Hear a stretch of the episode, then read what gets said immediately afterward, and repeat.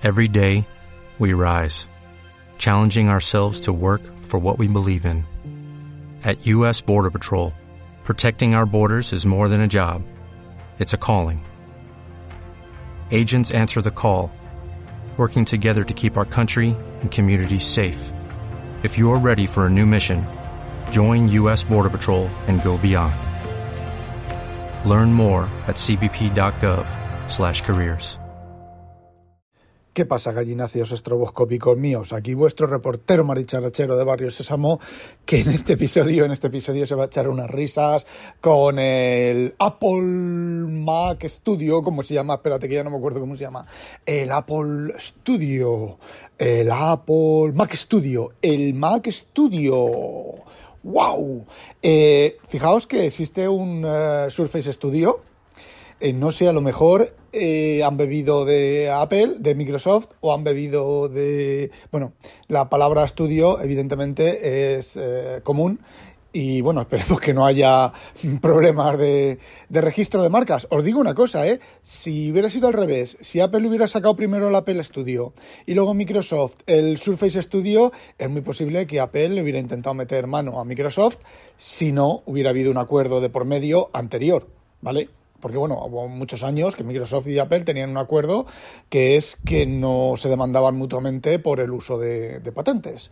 Eh, me imagino que ese acuerdo nació, nacería eh, cuando Microsoft básicamente rescató a Apple. Y no os penséis que Microsoft lo hizo de manera altruista. Hoy Apple, que nos quedamos sin Apple, lo buenos que son los Apple. No, no, no, no lo hizo que si Microsoft no rescataba a Apple, se quedaría Microsoft como monopolio de facto y hubiera tenido problemas con el gobierno americano.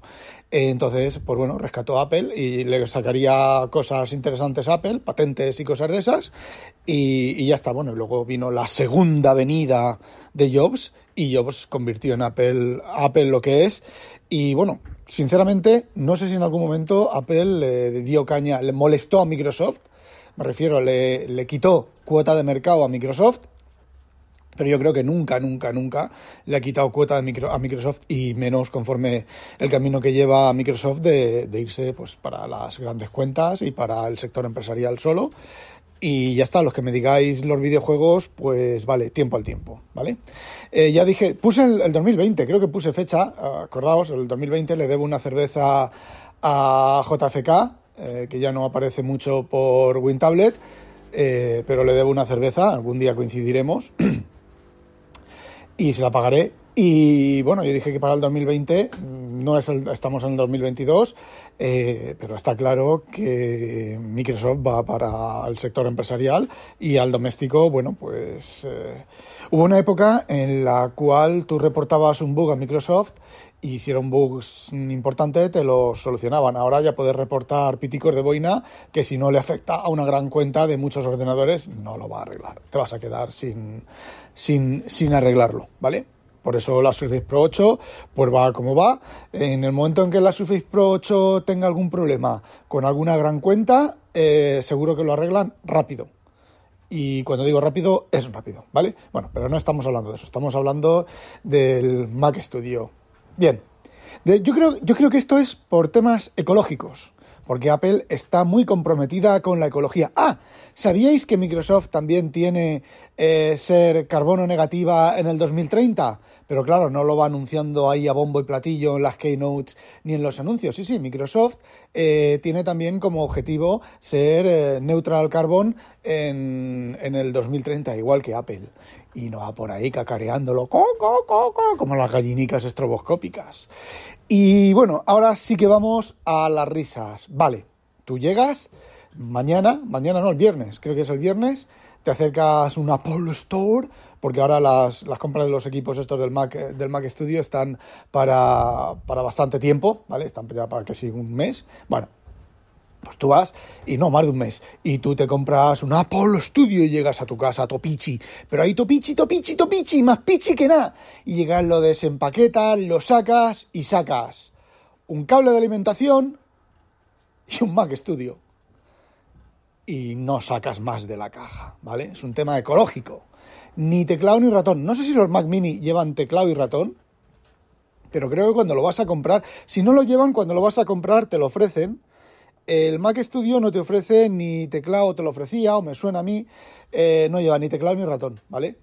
Por no llevar, no lleva ni cable Thunderbolt, un cable Thunderbolt, o un cable Thunderbolt a, mm, ¿cómo se llama? A Lightning para que cargues tu ratón y tu teclado. Entonces, a los 2.329 lauros del base o los 5.000 o 4.000 no sé cuántos del modelo superior, a esos le tienes que añadir el precio del ratón, el precio del ratón o del trackpad, ¿vale? Yo recomiendo ratón, ¿vale? Aunque no sea de Apple, pero un ratón, bueno, aunque no sea de Apple.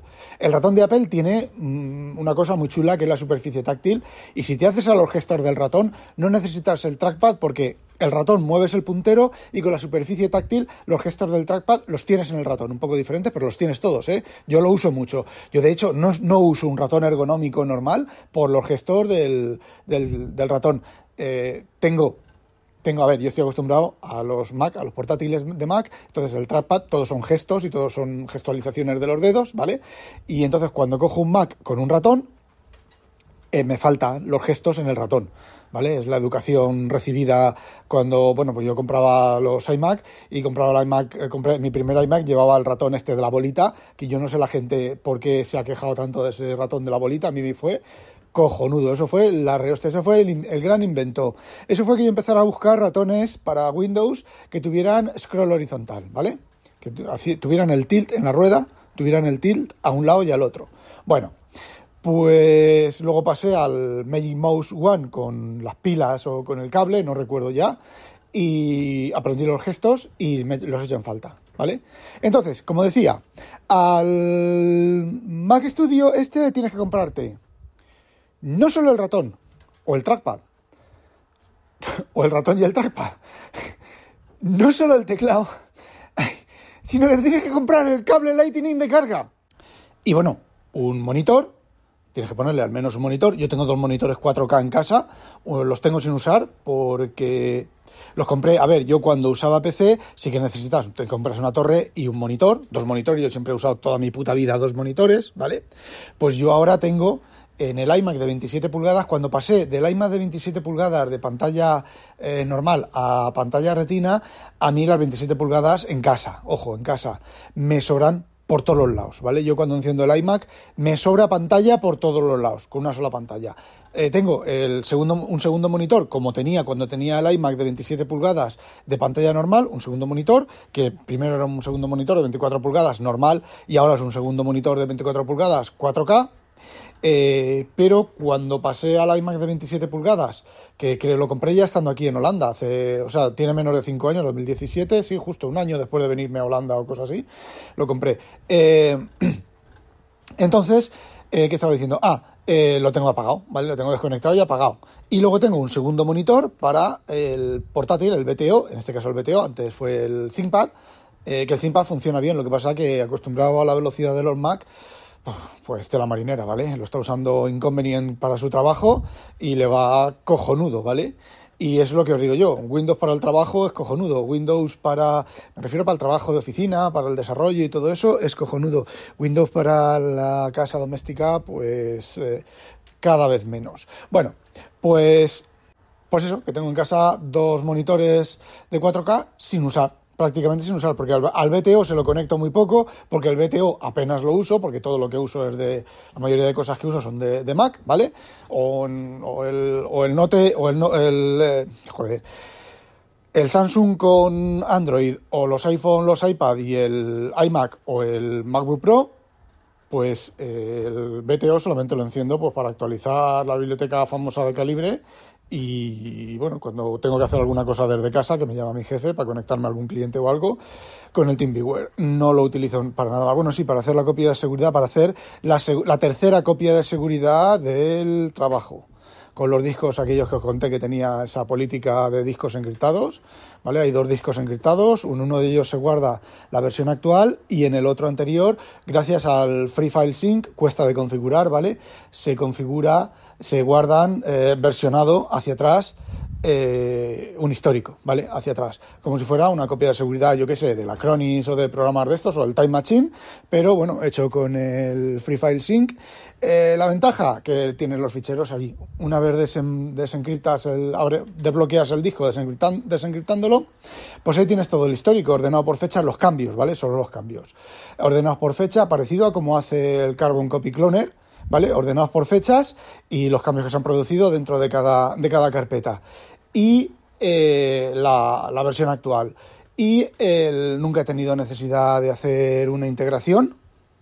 Me refiero de volver hacia atrás en alguna versión, ¿vale? Anterior. Sí que me ha tocado recuperar algún fichero, pero aquí encima, como están, a ver, en el trabajo tengo el Acronis sobre un servidor y si alguna vez me ha hecho falta, me ha hecho falta, ¿vale? Una vez borré la rama completa de código fuente y el GitHub, tengo un servidor local de GitHub, ¿vale? Donde voy subiendo todos los cambios y todas las cosas, pero para ser sinceros no me fío mucho. Cada dos por tres eh, le corrompe no sé qué historia y me toca volver a crear un repositorio nuevo.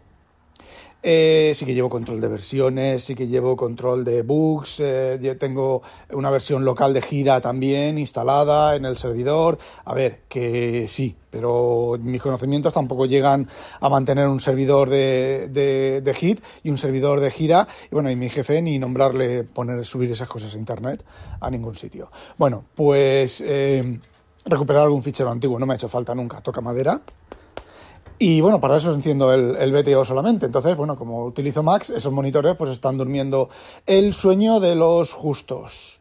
¿Y por qué os estoy diciendo todo esto? Pues sí, efectivamente, me tira mucho. Me tira mucho eh, el, el, estudio, pero el pequeño, ¿vale? El de 2.500 euros, 2.329 euros. El otro no me tira absolutamente nada porque eh, no es para mí. Es como cuando me compré el MacBook Pro de 16 pulgadas el M1 Pro Max, en el M1 Pro, ¿vale? Eh, y no compré la versión del Max porque a mí no me hace falta. Ayer, por ejemplo, fijaos, ayer me puse a codificar, a recodificar.